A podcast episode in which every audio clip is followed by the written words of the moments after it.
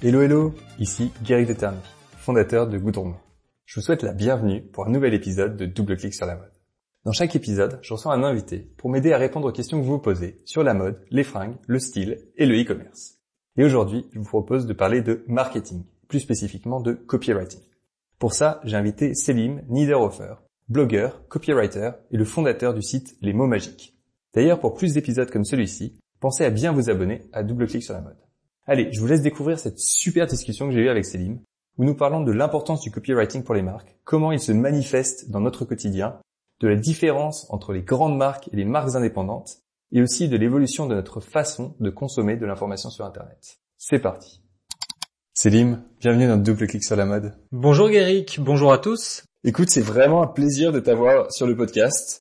Je voulais absolument t'avoir pour parler de plusieurs choses et notamment du copywriting. Je sais que c'est quelque chose que tu en fais ta profession. C'est quelque chose qui est ultra important dans le monde de la mode, dans le monde de la vente, euh, le monde du e-commerce. Et donc je voulais un peu vulgariser ça, un peu démocratiser le, point de vue avec toi. Mais parlons-en, c'est super chouette, vraiment merci pour l'invitation et c'est vrai que euh, le copywriting dans la mode, c'est euh, même quand on revient aux sources, tu vois, quand on étudie les publicités, les publicités de David Ogilvy dans les années 60, l'exemple le plus connu, euh, c'est la chemise Hathaway, c'est la campagne, c'est The Hathaway Man, c'est un mec qui est dans une chemise. En gros, l'histoire, c'est que la marque Hathaway, elle va voir David Ogilvy et elle lui dit bon, nous, il faut qu'on vende, hein, on a plein de stocks, il faut qu'on vende nos modèles. Elle a dit ok, c'est bon, je vais écrire un truc, je réfléchis, machin. Il y a un shooting, le modèle est cool. David Ogilvy, il a une superbe idée, outre le texte qu'il écrit de manière euh, géniale comme très souvent, il met un patch de pirate sur l'œil du mannequin. Donc tu as cette campagne The Man in the Hathaway Shirt où tu as ce mec qui est élégant dans une très très belle chemise, mais il a un patch de pirate sur son œil. Et là tu te demandes mais qu'est-ce que c'est que cette marque? Pourquoi? Pourquoi est-ce qu'il a un patch? Et rien que ça, c'est la base du copywriting, c'est-à-dire attirer l'attention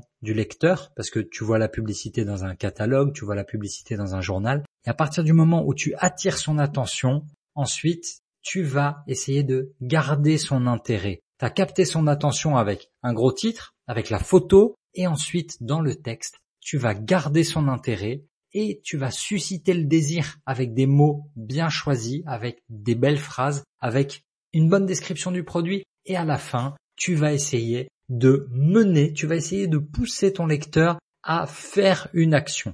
Faire une action, ça peut être aller dans votre magasin Attaway. Faire une action, ça va être peut-être venez essayer ce modèle Attaway euh, aux Galeries Lafayette au printemps, euh, où tu veux, à la Samaritaine. D'accord? Et donc ça, c'est ultra, ultra important, le copywriting. Donc, quelle publicité, quel mot, quel ton on emploie, et c'est valable dans tous les domaines du monde, notamment dans la mode. Donc le, copywriting, c'est vraiment l'art de savoir raconter l'histoire de la marque, l'histoire d'un produit, afin de pouvoir générer des ventes en séduisant en fait le client à qui on s'adresse. C'est c'est pas loin d'être ça parce que là tu vois dans les mots que tu as utilisés, il y a effectivement le côté histoire et tes auditeurs experts, ils vont dire ouais mais ça c'est plutôt le storytelling, raconter des histoires, tu vois. On est sur deux domaines qui sont pas loin euh, de, de se retrouver parce que un bon copywriter, il doit aussi savoir raconter des histoires. Là où le copywriter, il est un peu plus technique, on va dire, c'est que euh, il va scénariser des séquences complètes de, marketing, tu vois, tout ça, on est dans le domaine du marketing, d'accord? Il y a une marque qui a un nom, qui a une identité visuelle, qui a un ton, et derrière, elle va devoir produire des supports de vente. Tes supports de vente, ça va être euh, ta publicité qui passe à la radio, ça va être ta publicité qui passe à la télé, qui passe euh, dans les magazines, qui passe sur le web, bien évidemment. Et c'est aussi aujourd'hui, ça peut, on détaille ça jusqu'au community management. Qu'est-ce que tu postes au quotidien sur Instagram? Qu'est-ce que tu postes sur euh, TikTok ou sur Snapchat pour des marques encore plus jeunes?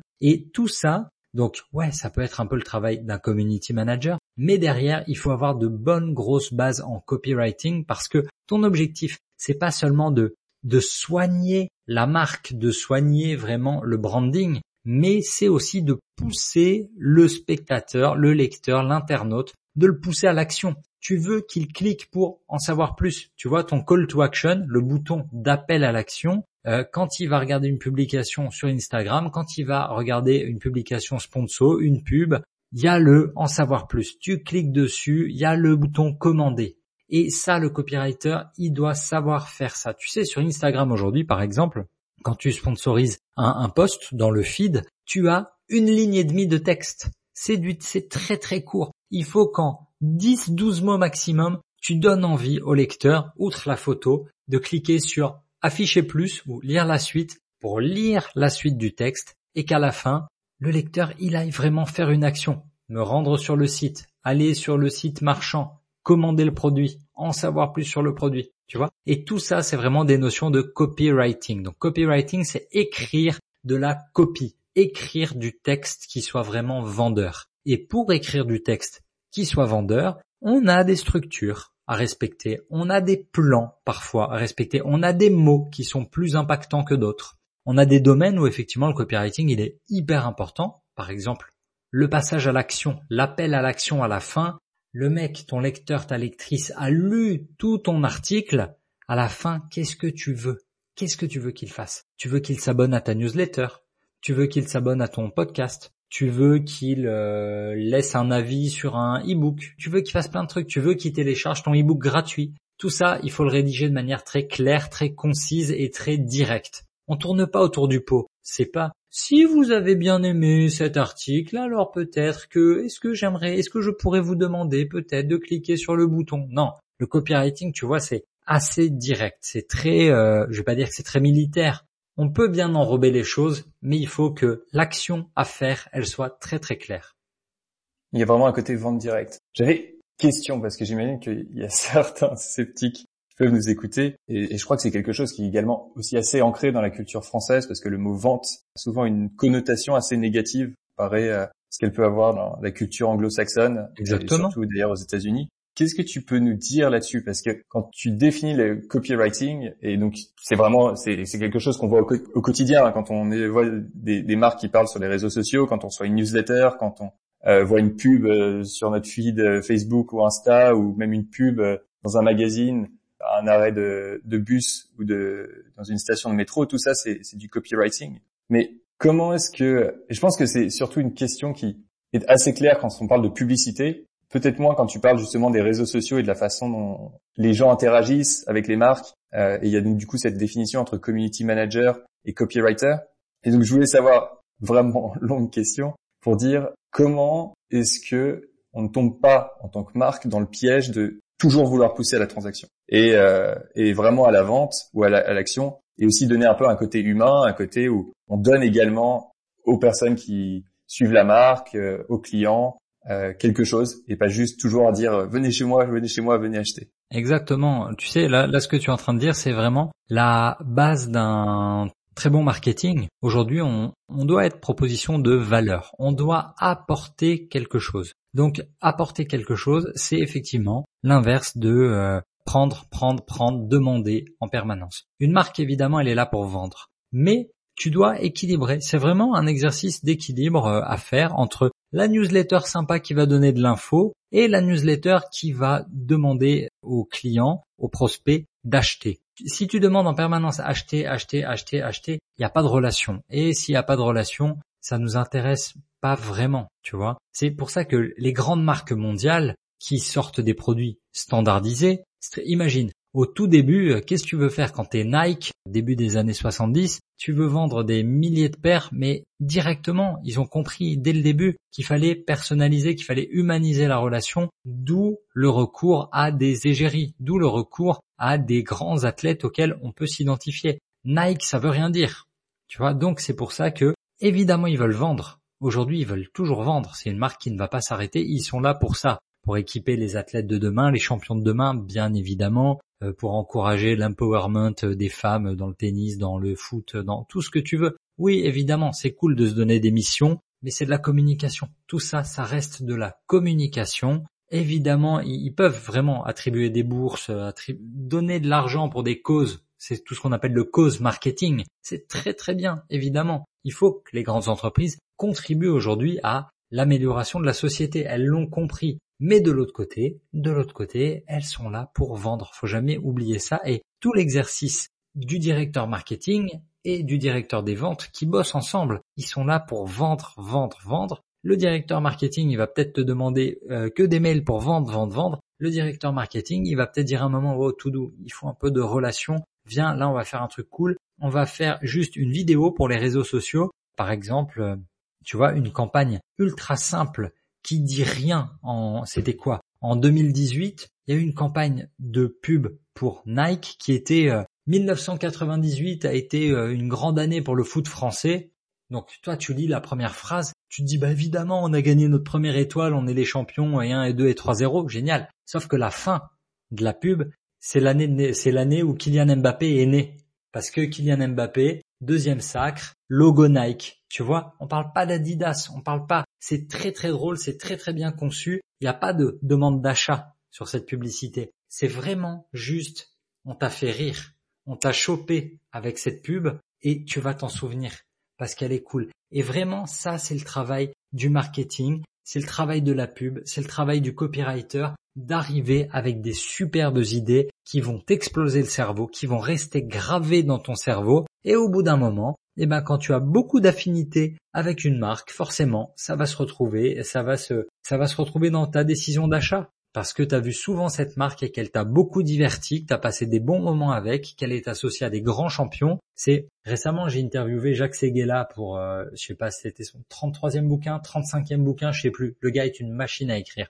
Et il me disait mais nous dès les années 70-80, on avait compris que ce qu'il faut faire c'est de l'advertainment.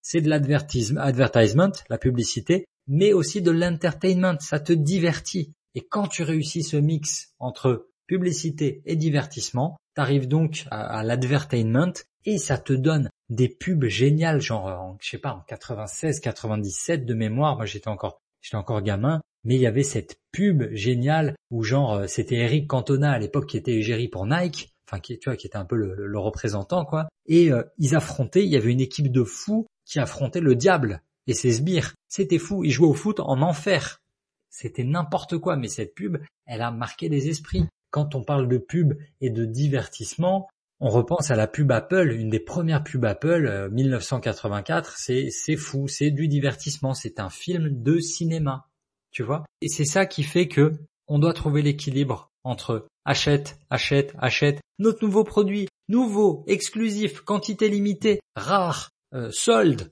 tu vois, tous ces messages qui sont vraiment très très commerciaux, avec de temps à autre, on va te raconter Salut, on est bonne gueule, salut, on est asphalte, salut, on est euh, qui tu veux dans, dans les marques de mode masculine française. Regarde, on va te raconter le process de fabrication de notre dernier pull en laine de mouton que tu veux, tu vois. Ils sont obligés d'avoir aussi un peu de storytelling de temps à autre pour montrer leur expertise, pour donner et pour donner envie, tu vois. Et il n'y a pas forcément le bouton de call to action. Le problème souvent avec le donc que l'on appelle le, copywriting, généralement la publicité ou le marketing plus généralement dans la vision que les gens en ont, euh, qui peut être négative, c'est qu'elle est souvent forgée par en fait le mauvais copywriting, qui est celui que tu viens de décrire vers la fin, en disant euh, les gens qui poussent vraiment à, l'action avec des mots d'exclusivité, de solde, de, discount, euh, pour vraiment euh, chercher à la vente directe plutôt que quelqu'un qui veut établir une relation, une marque qui veut établir une relation euh, pérenne avec euh, avec ses clients. Et quand je réfléchis à la façon euh, dont on, on, fait ça avec Goudron Blanc, parce que avec tout ce que tu dis, me fait beaucoup réfléchir à ça. Le but, c'est vraiment d'être sur le long terme et d'accompagner les clients qui sont avec nous depuis quasiment dix ans dans une expérience, de leur permettre d'avoir des habits qu'ils adorent, qui, dans lesquels ils se sentent à l'aise, qui les rend vraiment confiants, qu'ils aiment bien avoir euh, et, les accompagner sur cette expérience d'achat en leur en disant plus en fait sur ces produits, sur euh, les raisons pour lesquelles on choisit telle ou telle couleur, comment est-ce qu'ils peuvent assortir ces couleurs. Euh, par exemple, pour, pour, rendre ça plus concret, à chaque lancement de nouvelle collection, on lance une newsletter à tous nos clients et là on va expliquer effectivement quelles sont les, les couleurs qu'on a choisies, comment est-ce qu'on peut les porter facilement, quels sont les types de vêtements qui peuvent, pour, pour en fait aider à, à contextualiser aussi l'achat et à se dire une fois que j'achète, très bien, mais j'en fais quoi? Et il y a un peu de, de cette, euh, cette idée de qu'est-ce qui se passe une fois qu'on a fait cette transaction? Le mauvais copywriting, je trouve, s'efforce à te dire achète et te donne peu de raisons d'acheter, mis à part qu'il il faut le faire maintenant parce que c'est une édition limitée, parce que euh, c'est un bon prix et qu'après il y aura plus rien. Alors que le bon copywriting, en fait, est là sur la durée. Il est là pour t'expliquer comment est-ce que tu peux utiliser le produit. Il est là pour t'expliquer comment est-ce que le produit, en fait, peut t'aider dans ta vie de tous les jours, euh, aussi bien d'un côté fonctionnel que d'un côté beaucoup plus émotionnel te faire te sentir mieux euh, avec ces produits, notamment quand on parle de la, mode et du vêtement, et que ça, ça donne, ça joue sur ton sens d'identité, ça joue sur euh, la façon dont tu te perçois et la façon dont les autres te perçoivent. Exactement, sur ta confiance en toi, sur exactement tes relations avec les autres. Non, non, la, mode, c'est pour ça, elle a un rôle hyper important, l'industrie de la mode et la manière dont on vend les produits. Effectivement, l'industrie de la mode, bon, tu, tu connais mieux que moi, hein, mais c'est euh, une des industries les plus polluantes au monde. C'est une des industries euh, qui, je vais pas dire qui met le plus les gens dans l'embarras financier, mais il y a tellement, il y a comment il s'appelait ce film tout pourri, euh, Confession d'une euh, euh, comment là, d'une accro au shopping. Tu vois, il y, a des gens vraiment, ils vivent pour ça. Quand tu vois des gens ah c'est les soldes, c'est les soldes, il faut que j'y aille. Mais, est-ce que tu as besoin de quoi que ce soit? Non, c'est juste parce que c'est ritualisé, parce que la mode, elle a elle a ses quatre saisons, enfin tu vois, elle a tous ses défilés, et du coup, on est dans un renouveau permanent. Aujourd'hui, tu as évidemment plein de courants qui s'élèvent contre ça, et moi, ce que aujourd'hui, je suis parti sur du minimalisme il y a quelques années déjà, parce que j'avais trop de choses, j'avais trop d'affaires, tu vois, j'ai vécu 14 ans à Paris, t'es au cœur de la mode, et euh, limite, dans ta tête, tu commences à te transformer en David Beckham, je mets un slip une fois et après je le jette, tu vois. C'est pas possible. C'est pas bon pour la planète, c'est bon pour personne, donc c'est comme ça que ton cheminement se fait et tu commences à chercher des marques plus durables, des marques plus respectueuses, des marques qui veulent faire quelque chose de bon pour tous, pour la planète et pour le client, et qui même dans leur manière d'écrire et de vendre sont pas aussi pushy que euh, ouais que des marques un peu un, peu plus pourries, je dirais. Donc euh, c'est hyper important. Le copywriting, il a son rôle à jouer. Euh, le rédacteur qui travaille pour une marque, bah, récemment, je voyais d'ailleurs des offres, des offres passées où c'était intéressant de voir que l'offre, la personne qu'il recherchait vraiment, c'était copywriter slash community manager. Parce que l'impact, il est à la fois sur les newsletters, sur la vente, sur les textes du site, et que le même ton doit se retrouver sur les publications en ligne, sur les réseaux sociaux. Donc euh, ouais le, copywriting est très très important pour les marques de mode, ça j'en suis persuadé. En termes de, de modèle, donc quand on est client d'une marque, euh, toute la communication qu'on reçoit, pour nous c'est la même chose. Il y a une harmonie, parfois pas toujours d'ailleurs, mais on voit, on, est exposé à ça, on, ne connaît pas vraiment la, structure qui est derrière. Quand on est une marque, surtout plutôt importante, mais de manière générale, on est obligé de segmenter sa communication en se disant, bah là, c'est plutôt une, euh, on va plutôt faire du branding, on va plutôt parler de la marque en général. Là, on va vraiment plutôt pousser à la vente. On crée en fait une expérience pour le pour le client et on, on, emmène un peu ce client dans une aventure avec nous. Euh, et quand c'est bien fait, bah, le client ne sent même pas qu'il y a eu une, une, vente qui a été faite en soi, qui a été forcée. En fait, c'est c'est plutôt un, le client a été séduit et très content d'acheter euh, un produit qui lui plaît, et qui va lui être utile et qui va lui servir euh, sur la durée. Je me demandais, est-ce que tu as, des idées de structure, toi travaillant avec les marques, de comment est-ce que ça fonctionne? Tu disais par exemple un job qui fait community manager slash copywriter. Comment est-ce que les marques travaillent avec les copywriters? Comment est-ce qu'elles s'organisent euh, dans leur structure en tant que structure salariale ou parfois travailler avec des freelances? C'est vraiment ultra variable. Là récemment, on m'a contacté pour travailler sur le relancement d'une euh, marque assez iconique en France. Donc quand on contacte en que copywriter, euh, le terme français c'est concepteur-rédacteur. Ça veut dire que tu vas devoir débarquer avec parfois des slogans, des nouveaux slogans, des titres pour les pages, euh, des titres, des intertitres, des, phrases comme ça que tu vas pouvoir utiliser. Donc, tu as des marques qui peuvent faire travailler en freelance, en indépendant, des rédacteurs depuis chez eux, des copywriters. Tout doit partir à chaque fois de ce qu'on appelle un brand book. Le brand book, c'est le livre de la marque dans lequel on définit vraiment le tone of voice, donc le ton utilisé. Quelle est la voix que va utiliser la marque? Est-ce que la marque, elle s'adresse à ses lecteurs et clients en leur disant tu ou en leur disant vous? Est-ce que c'est une marque plutôt fun? Est-ce que c'est une marque plutôt sérieuse? Est-ce que c'est une marque euh, qui va dire nous souvent ou qui va donner le nom de la marque tu vois? Est-ce que c'est une marque qui va mettre en avant euh, le fondateur ou plutôt euh, les équipes? Il y a plusieurs il y a plusieurs règles et pour avoir une expérience de lecture globale qu'on retrouve à la fois dans les mails et sur les réseaux sociaux et sur le site, il faut absolument que ce brand book, ce livre de la marque, il soit défini dès le début. Le freelance, il reçoit ses instructions et avant de produire ses premiers articles, ses premières newsletters, ses premières pages de vente, ses premières fiches produits, il doit absolument s'imprégner de cette culture d'entreprise. En fait, tu es obligé de plonger dedans. Parce que si tu n'y arrives pas, bah, tes textes ils ne sont pas utilisables et du coup, ben, la marque elle va pas continuer de travailler avec toi.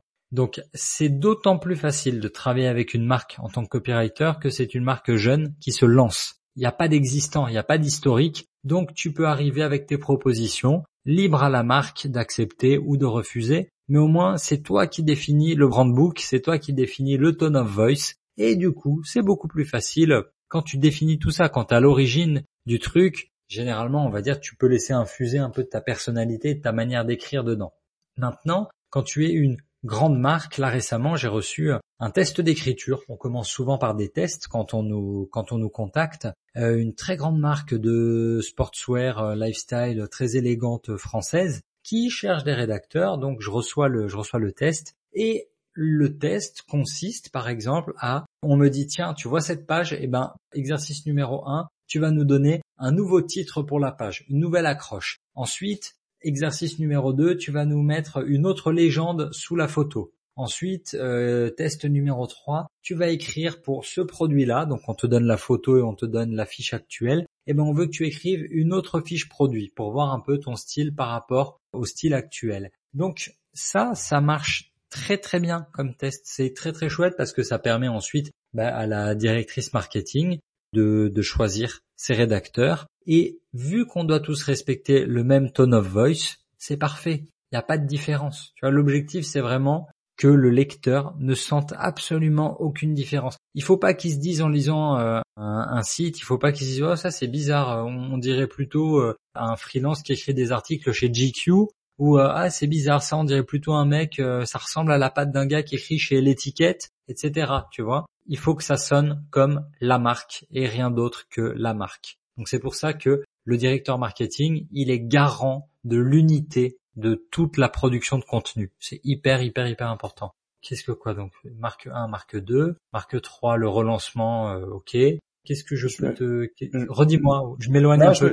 Pas, de souci, je me, posais une question parce que tu parles de cette fameuse, euh, de ce fameux brand book qui établit le, le ton de la marque quand on, on, est une grande marque, et toi qui as travaillé avec beaucoup de, de marques, comment est-ce qu'on fait pour éviter de se diluer trop? Parce que si je pense à, Goudron Blanc, on est une, une, petite entreprise familiale, tout le monde se, se connaît, c'est très facile d'avoir un, un, ton particulier, un ton spécifique, puisque en plus tous nos textes sont faits en interne. Bien sûr. Mais quand on, on travaille avec beaucoup de freelance, on a besoin d'harmoniser ça, comme tu dis. Euh, on a beaucoup de personnes qui interviennent et, euh, et, souvent, quand on fait la moyenne de, de beaucoup d'interventions, on se retrouve avec quelque chose de très plat. Et d'ailleurs, c'est ce qu'on observe parfois et la plupart du temps dans des, quand on achète auprès de, de grandes marques, de marques, euh, les fiches produits par exemple sont pas très fun. Bien sûr. Mais comment est-ce que, si tu prends un exemple d'une marque qui arrive à, à avoir une, un ton euh, différenciant et différencié, comment est-ce que, comment est-ce qu'ils font, comment est-ce que tu peux faire ça en interne?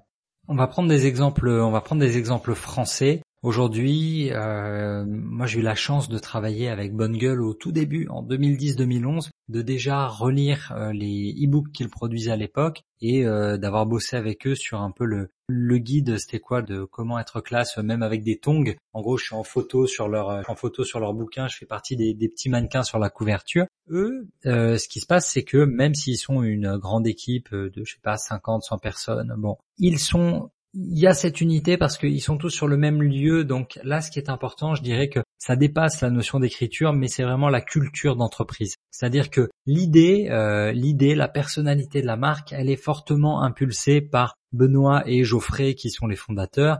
Euh, il y a eu Lucas à un moment qui était euh, dans les vidéos. Il y a Nicolo qui est aussi à l'écriture. Et tout ça, c'est important parce que c'est une personne derrière qui est responsable de l'écriture et ils se connaissent, ils sont ensemble, ils sont côte à côte. Le même délire est validé par tous, donc ça va se, on va sentir ça dans leur boutique, on va sentir ça sur les fiches produits parce que c'est effectivement contrôlé par la même personne. Maintenant, quand tu arrives à des niveaux bien bien plus grands, on va on va pas prendre Nike, mais on va prendre Adidas. Imagine-toi que ils sont en train de vendre dans le monde entier. Forcément, leurs fiches produits, elles vont être un peu moins fun parce que il faut que ça parle au plus grand nombre possible. Là, par rapport à nos, on va dire, petites marques françaises qui sont nichées, qui visent un public de 25-40 ans, là tu vises le monde entier. Et il faut que tes textes y soient compréhensibles par euh, l'Indien qui vient de faire fortune, comme euh, le Chinois, comme euh, le jeune Africain, comme toute l'Amérique du Nord, comme le gars défavorisé en Europe, enfin tout le monde. Il faut que ce soit lisible par tout le monde. Donc, c'est pas là-dedans que va se nicher vraiment l'essentiel de l'effort marketing pour eux. Ça va pas être dans le texte, mais ça va être dans oui la photo, ça va être dans le sponsoring, ça va être dans les campagnes d'influence, les campagnes d'influenceurs vraiment. C'est là que ça va se jouer parce que au niveau du texte, ah, on s'en fout. Ok, t'as Stan Smith recyclable, génial. Ok, euh, zéro matériau, euh, zéro matériau polluant. Enfin, tout est recyclable dans la chose. Ok, on est super content. Mais maintenant, le message, il va falloir qu'il passe avec les bonnes égéries, euh, les bons choix, les bons films très street, parce que Adidas, c'est ça. On est sur la créativité, le côté street, alors que Nike, ils sont sur le côté performance, champion. C'est vraiment deux approches un peu différentes et ça, bah, t'en es, t'en es responsable. Euh, voilà, encore une fois, directeur marketing, il est responsable de, de tout ça. Après, tu vois, pour parler d'autres, euh, d'autres marques, euh, toutes les marques que tu peux aller suivre, je sais pas, je vais dire toutes les marques françaises de prêt-à-porter qui peuvent être sur des e-shops comme l'exception, c'est des petites boîtes. C'est pas des grandes boîtes trop éparpillées. Tout le monde est plutôt répartis au même endroit. Les textes, ils sont, je vais pas dire qu'ils sont souvent écrits par le fondateur, mais tu vois, dans le cas de Goudron Blanc, bah si, voilà, vous bossez ça entre vous, et les textes que vous sortez, c'est vous. Donc il y a encore ce côté personnel, ce côté humain. Et vous pouvez avoir encore le rapport avec le client, même dans vos mails, même dans le SAV, tout ça c'est hyper important. Mais je pense que effectivement, à partir d'un certain niveau de structure, en fait, chaque fois que tu embauches une nouvelle personne, ça multiplie par, je sais pas, 2,4 le nombre d'interactions avec tous les gens au quotidien. Et ça, c'est très compliqué. Donc, pour être garant de l'unité de la marque, tu as un directeur marketing qui va déléguer, bien sûr, et chacun est responsable de son, de son pôle. Tu vois, là, je te, parlais de Nike. En France, ils ont euh, un pôle responsable de euh, euh, content creation tu vois. Et le, et le, manager de cette unité-là, c'est lui qui va faire en sorte que ben, les, guidelines, les règles édictées par Nike en Oregon soient appliquées dans le monde entier, soient appliquées en France, pour que à chaque fois on voit du Nike, on lit du Nike, on sait que c'est Nike, tu vois. Donc euh, sur le ton, comment on fait? Eh ben, eh ben, à mesure que tu grandis, tu es obligé d'apprendre à déléguer. Et du coup, tu es obligé d'apprendre aussi, je pense, et ça, tu y seras confronté à mesure de la croissance de Goudron Blanc, à un moment, en tant que manager, en tant que gérant, tu peux plus euh, mettre les mains dans le cambouis tous les jours, tu ne peux plus être responsable de tous les textes, donc il faut accepter de déléguer, et ce qui était ton exigence à 110% pour toi, va tomber à une exigence de 90% pour ton directeur marketing, qui va être une exigence de 80% pour euh, bah, le, le copywriter, et ça ira, et ce sera suffisant, tu vois, parce que tu pourras pas tout revérifier à chaque fois, sinon tout prend trop de temps, et c'est pas possible parce que ça a un coût. Te challengerais quand même sur le, le fait que la personne qui, quand il délègue, prend moins soin à pouvoir euh, créer le contenu et à créer la pâte. Par contre, il y a quelque chose qui tu me fais réaliser, surtout notamment sur la communication des marques indépendantes. Euh, c'est un peu l'humain qui est derrière, c'est-à-dire que quand on, et ça fait partie de la, la, position de valeur quand on achète près d'une marque euh, indépendante, donc tu citais par exemple Bonne Gueule. Bien sûr mais c'est tout à fait également le cas de, de, Goudron Blanc. En tant que client, tu connais plus ou moins une partie de l'équipe parce que l'équipe en fait met son nom sur la description d'un produit, met son nom dans la newsletter et, et c'est un côté très humain. C'est comme si tu vas aller en fait chez ton boulanger, tu connais ton boulanger. C'est quand tu achètes auprès d'une grande marque qui a perdu en fait ce côté humain, la seule chose que tu achètes, c'est plus seulement la relation que tu as avec cette marque et ta vision de la marque, mais c'est seulement la vision de la marque. Exactement. Et là, c'est plus comme acheter euh, ta baguette de pain dans le supermarché. Tu sais, tu sais pas qui l'a fait. Tu sais, il y, a, personne qui est impliqué. C'est, c'est tu achètes juste le produit. Il y a plus de relation humaine. C'est ça. Euh, qui passe là-dedans.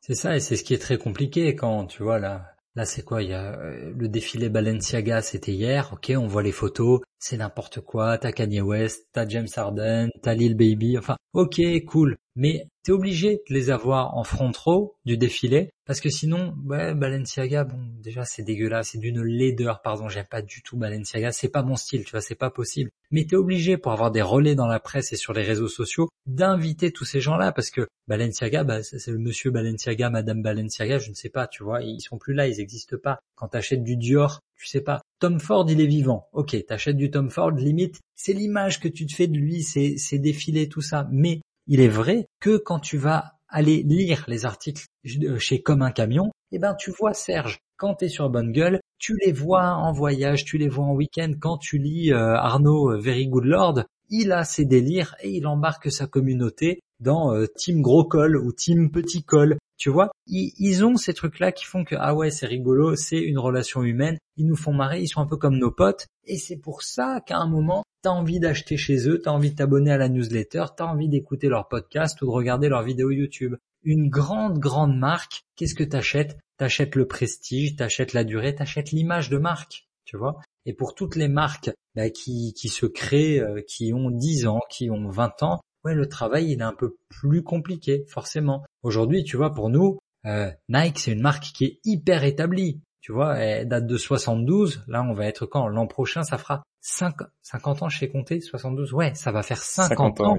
T'imagines? Mais, mais pour nous, Nike a toujours existé. On est né avec cette marque qui a toujours existé. Adidas, c'est pareil. Mais aujourd'hui, pour tous les nouveaux entrants, genre je sais pas, enfin nouveaux entrants, là tu vois, j'allais te dire même Veja ou Fago ou toutes ces marques de choses françaises qui sont nées au euh, milieu des années 2005-2010, euh, il y a tout ce travail à faire avant d'arriver à être la marque ultra reconnue qui donne envie au-delà de du petit lifestyle et du fondateur et, des collaborations. Non, que ta marque elle vive vraiment sans toi. Et je pense que c'est ça le gros défi que doivent relever tous les fondateurs d'une marque, de réussir à créer une marque tellement puissante qu'elle va leur survivre au moment où eux, ils vont partir en burn-out, ils en auront ras-le-bol, ils auront envie de faire autre chose. Tu vois, et c'est ça qui est, qui est important. C'est pour ça que sur le copywriting, j'ai décidé de pas créer genre Selim Offer Agency, mais de dire les mots magiques. Tu vois, lesmotsmagiques.com, c'est le site, c'est là que ça se passe, c'est là que les clients viennent me trouver.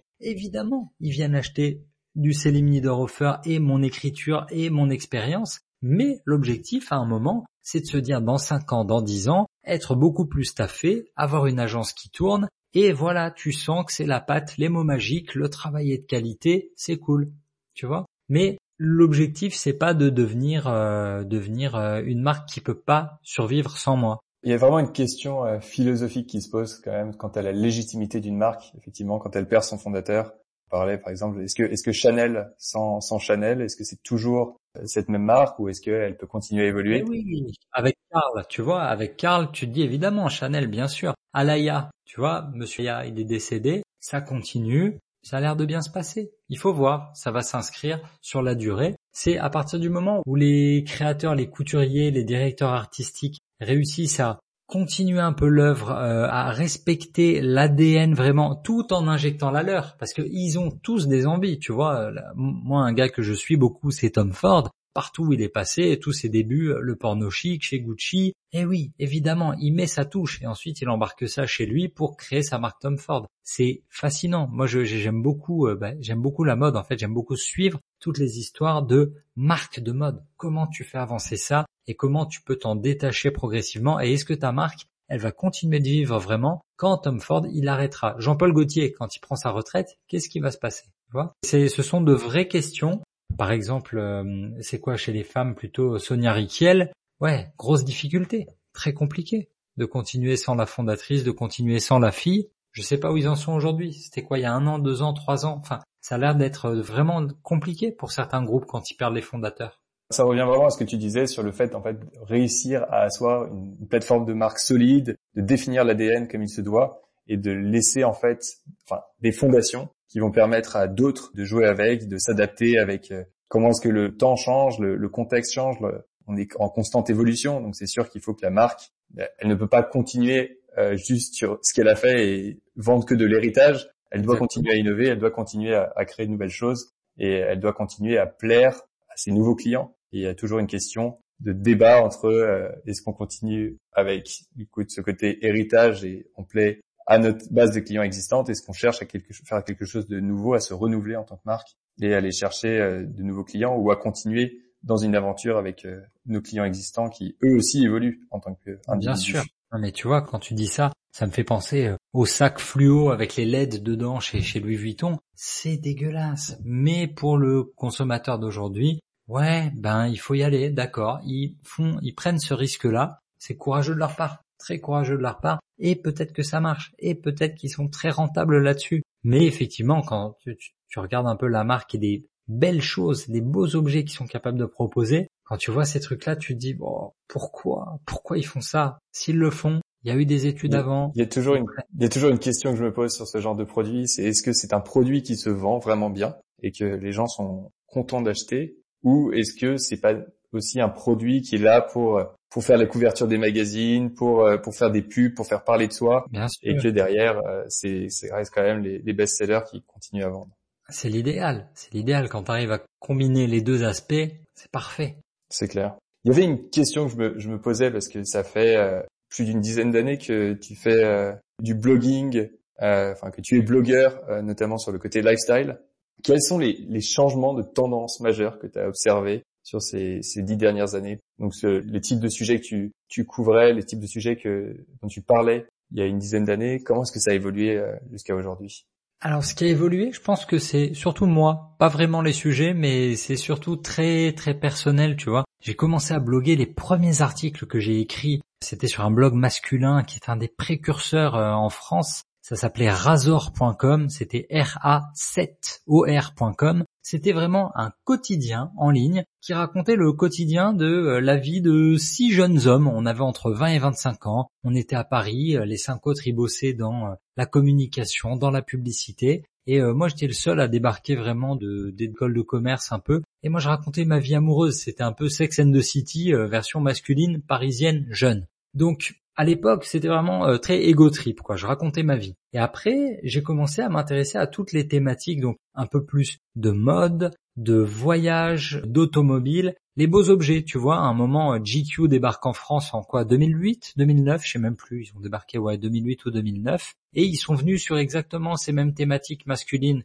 que nous. GQ, c'est la référence en France. Il n'y a pas vraiment, euh, il y a pas vraiment de, concurrents sérieux. Il euh, y avait lui, je sais même plus si lui il sort, je sais même plus s'ils existent. Tu as comme ça des magazines, genre un peu, je vais pas dire Society, foot euh, enfin l'étiquette un petit peu aussi. Mais dans le masculin, c'est c'est quoi être un homme, tu vois? Et en fait, toutes ces thématiques, elles ont continué de m'accompagner, c'est-à-dire que je continue de me poser la question, ok, on est un homme en 2021, Comment bien s'habiller, quel t-shirt pour l'été, quelle chemise, quelles lunettes de soleil. Ça, ça reste le côté un peu très catalogue où je fais ma sélection et où je partage ce que j'ai bien aimé, toujours sur le blog. Donc là, c'est limleaderoffer.com. Mais en fait, euh, au, fil des années, je m'accorde le droit de parler plus de trucs, mais qui ne me payent absolument pas, à savoir des livres. Tu vois, je partage tous mes coups de cœur en termes de lecture parce que c'est du blogging beaucoup plus euh, personnel. J'ai lu ce bouquin, j'ai aimé, je vous parle de ça. Maintenant, vraiment le, paysage, tu vois, je pense pas qu'il ait changé tant que ça, parce que tu as toujours les blogueuses mamans, tu as toujours les blogueuses beauté, enfin blogueuses aujourd'hui, influenceuses, ok.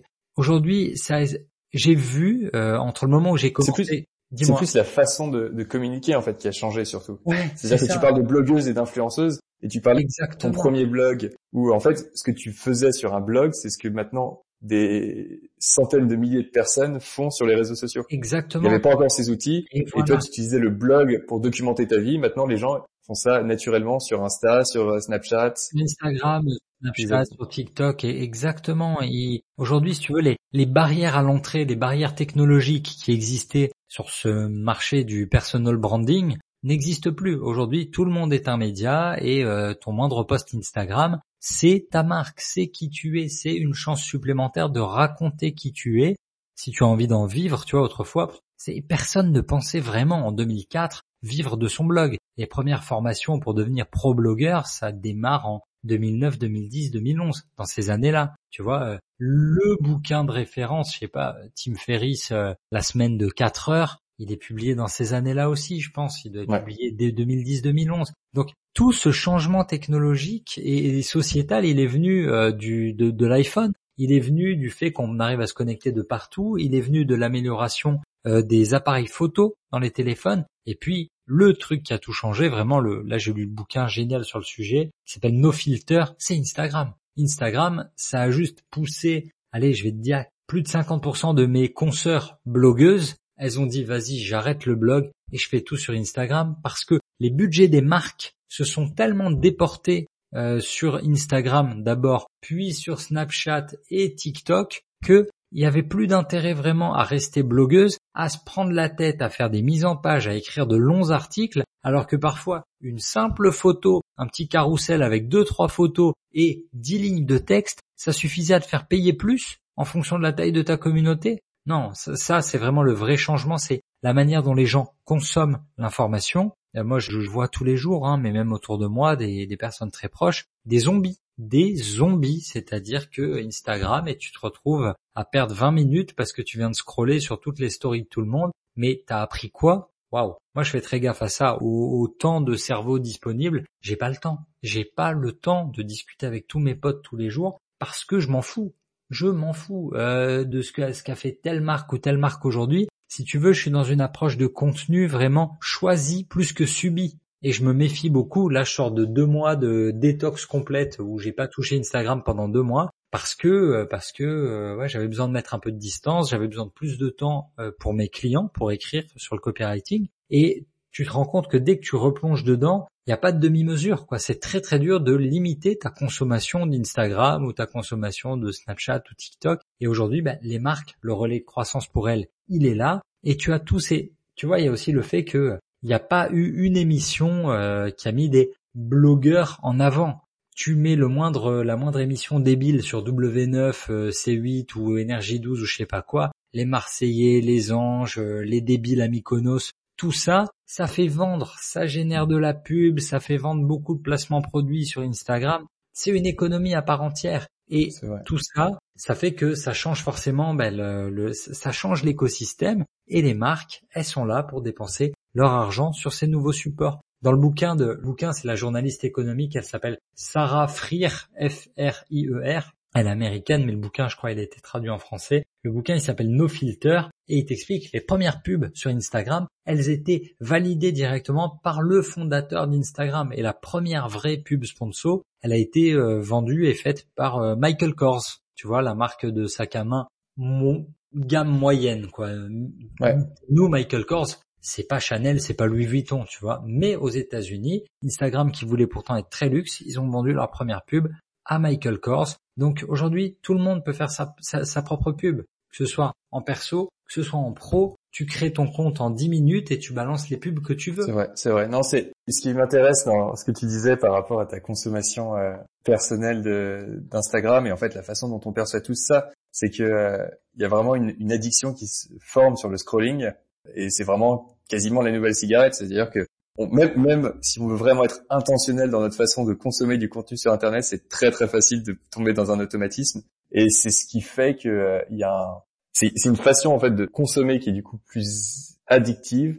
Et du coup, on passe plus de temps, tout le monde passe plus de temps dessus. Et comme tu dis, ça fait un, un changement énorme en termes de euh, capitaux euh, pour euh, les budgets marketing euh, qui, qui, vont qui vont là où là où les gens sont. Bien sûr. et qui du coup partent, là où les yeux sont. Bien sûr. Et là où les yeux sont, c'est ça. Et qui partent du blog, qui est un format qui maintenant est vu comme étant désuet. Et comme tu dis, il y a aussi un, un autre truc intéressant, c'est quand on est quand on est blogueur, Goudron Blanc, on passe beaucoup de temps sur la création de d'articles de fond, d'articles vraiment documentés. Euh, c'est pas le même travail que le fait de mettre une photo sympa ou marrante ou un gif ou un truc sur sur Insta et on n'est pas du tout sur la même qualité de contenu, sur la même recherche. Insta va être beaucoup plus dans l'interaction, dans la recherche de l'attention, alors qu'un blog euh, va être beaucoup plus dans la recherche du contenu, du fond, euh, pour pouvoir être lu, pour pouvoir plaire. Il faut qu'il donne une valeur plus d'information, alors qu'Instagram va être plutôt vers le divertissement.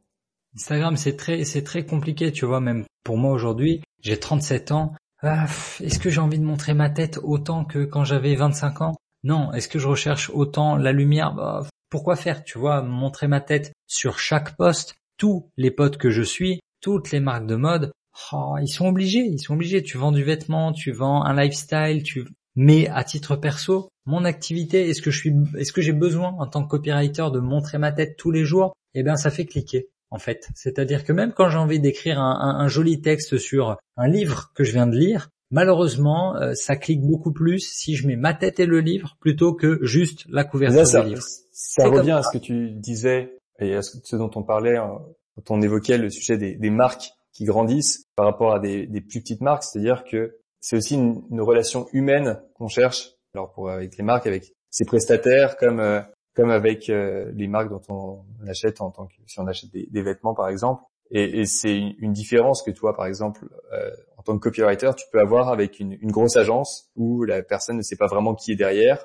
Euh, toi, tu, tu, mets tu te mets en avant et tu crées vraiment une connexion humaine. Et c'est ta force en tant qu'indépendant par rapport à, beaucoup d'autres d'autres agences qui seraient beaucoup plus importantes. Comme comme c'est la force d'une marque indépendante comme Goudron Blanc par rapport à des, marques beaucoup plus importantes. Et ce qui fait qu'on pour moi, après, c'est vraiment une question de goût, mais je trouve ça plus sympa, plus intéressant d'acheter auprès de, jeunes marques et de, pouvoir en fait avoir une vraie connexion et savoir qui est derrière ça. Pareil pour euh, pour un prestataire, on travaille avec Goudron Blanc avec des freelances parce que on veut être avec des des marques, euh, enfin des ou avec des freelances et avec des petites des petites boîtes parce que on veut connaître les gens avec qui on bosse et on veut vraiment établir cette relation de, de confiance et, et avoir une aventure qui, qui est à taille humaine.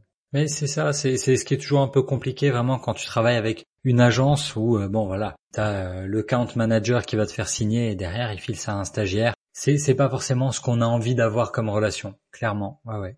J'avais une dernière question pour toi, euh, Célim. Je vais sûrement te, te prendre de court. Je sais que tu as écrit deux livres sur la séduction. Ça m'a fait beaucoup rire en fait de savoir que tu l'avais fait et que parce que je t'ai connu en tant que copywriter et c'est vrai que du coup c'est quelque chose qui, quand tu, tu vois une, une t'as une vision que tu t'es faite d'une personne, c'est vrai que du coup, t'as du mal à, à, la changer. Euh, et, j'avais du mal à imaginer que t'étais, euh, t'avais abordé ces sujets euh, de façon euh, très, euh, très détaillée. Qu'est-ce que tu peux nous dire sur la séduction? Bah écoute, alors en fait aujourd'hui c'est vrai que je communique beaucoup moins sur la séduction parce que c'est la séduction qui m'a fait basculer dans le copywriting. À la base, je m'étais dit euh, bon voilà, je, sortais d'un job, il y a eu la crise économique, euh, la crise des subprimes 2007-2008. Pour moi, ça a été génial, ça m'a permis de démissionner et d'embaucher un joli euh, d'empocher un joli package. Donc, j'étais là, j'avais un peu d'argent devant moi et je me suis intéressé à ça. Je t'intéresse vraiment au truc qui te qui te travaille un peu. Et à cette époque, donc je vois, j'avais 23 ans, je me suis dit on va regarder un peu le coaching en séduction, qu'est-ce qui se passe, comment apprendre à séduire davantage? Comment euh, être aimé plus, tu vois? Et je me suis rendu compte qu'il y avait déjà des blogs sur le sujet, qu'il y avait des gars qui se disaient coach expert sur le sujet. J'ai regardé ce qui se faisait sur le marché français, j'ai regardé ce qui se faisait sur le marché US. J'ai rencontré le plus grand coach en séduction euh, au monde, il s'appelle Neil Strauss, il a écrit euh, la Bible de la séduction qui s'appelle The Game. Et The Game, c'est vraiment le, roman initiatique d'un puceau euh, qu'il était. Il n'était pas puceau complètement, mais on va dire d'un geek. Il était petit, chauve, journaliste musical. Comment c'est devenu un des plus grands dragueurs au monde, capable de mettre à l'aise n'importe qui. Donc ça, c'était une révélation pour moi en disant, mais waouh, il y a des techniques de communication super puissantes pour réussir un peu à, changer l'état d'esprit des personnes en face de toi. Ça vaut le coup d'étudier ça. Et en fait, je me suis mis à écrire sur le sujet beaucoup parce que je sortais beaucoup à Paris, donc c'était ultra important pour moi de partager toujours, tu vois, dans la notion de blog et de copywriting, il y a toujours cette notion de j'aime écrire. C'est qui je suis, j'aime écrire depuis très très jeune, donc je continue là-dessus. Et à force d'écrire sur ce sujet-là, ça a attiré l'attention de monsieur le fondateur d'Art de Séduire. On s'est rencontrés lui et moi. Le gars était merveilleux et il connaissait bien plus de trucs que moi. C'est-à-dire que il avait 7 ans de plus et surtout il m'a dit bon, ok, c'est génial ce que tu as écrit là, le guide du premier rendez-vous, mais maintenant est-ce que tu sais le vendre?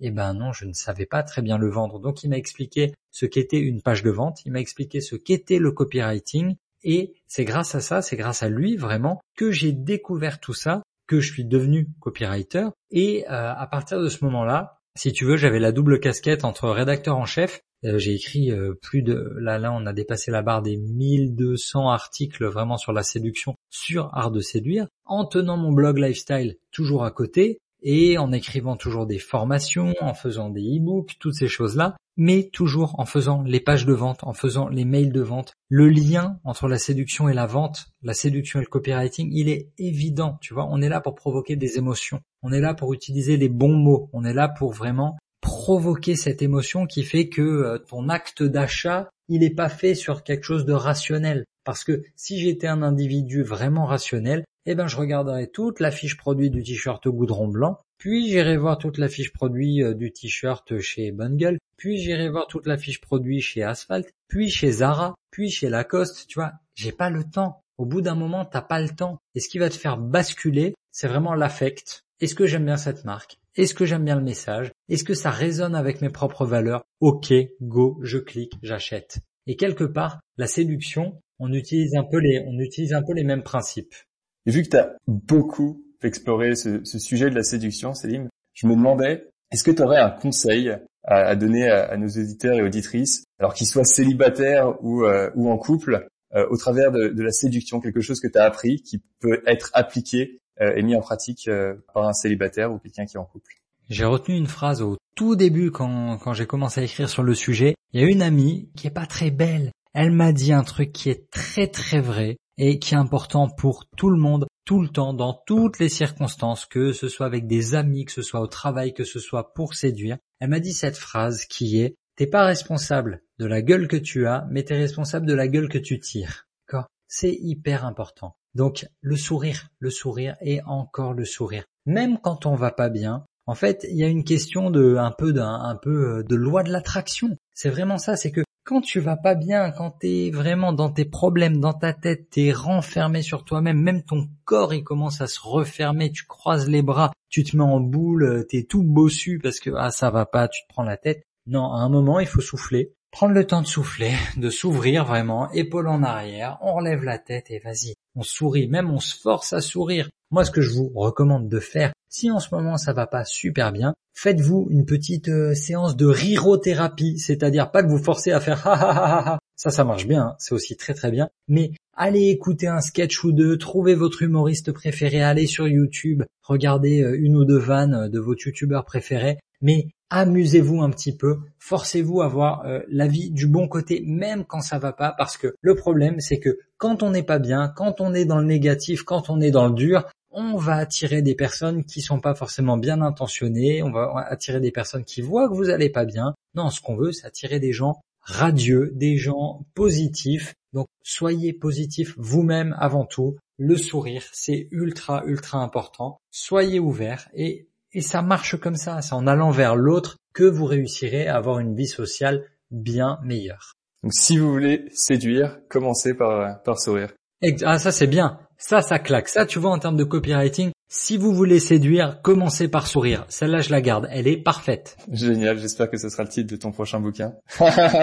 ouais, ce serait un bouquin sur euh, l'orthodontie, tu vois. Ce serait un bouquin vraiment pour, euh, pour aller vendre des prestations de dentiste. Si vous voulez séduire, commencez par sourire. Ce serait très Génial. Céline, un grand merci d'être passé euh, dans Double Clic sur la mode. C'était vraiment super cool de t'avoir. On va, bah, merci pour l'invitation, Gary. On va s'assurer euh, de mettre dans les notes du, du, podcast tous les liens pour que les auditeurs qui sont intéressés puissent te retrouver. Merci beaucoup. Mais merci beaucoup. À la prochaine. Au revoir. En tout cas, j'espère que cet épisode vous a plu. Sachez qu'il y a plein de nouveaux épisodes qui arrivent et j'ai vraiment hâte de les partager avec vous. Donc pour ne rien rater, abonnez-vous à Double Clic sur la mode. Et n'hésitez pas à parler du podcast à vos amis et à laisser un review. Je voulais aussi vous en dire plus sur Goudon Blanc. Cela fait près de 10 ans que Goudon Blanc existe. À l'époque, je m'étais rendu compte que de plus en plus d'hommes voulaient des vêtements de bonne qualité. Ce n'était vraiment pas facile de trouver un bon t-shirt. Et c'est ce rêve du t-shirt de qualité qui m'a poussé à lancer Goudon Blanc. J'avais en tête un t-shirt bien coupé, un tissu épais et ultra doux, et des couleurs sympas à porter. Et honnêtement, le résultat est vraiment top. Allez, je vous en dis pas plus. Le mieux, c'est que vous alliez faire un tour sur la boutique de Goudron Blanc pour vous en rendre compte. Donc rendez-vous sur goudronblanc.com ou cherchez Goudron Blanc sur Google.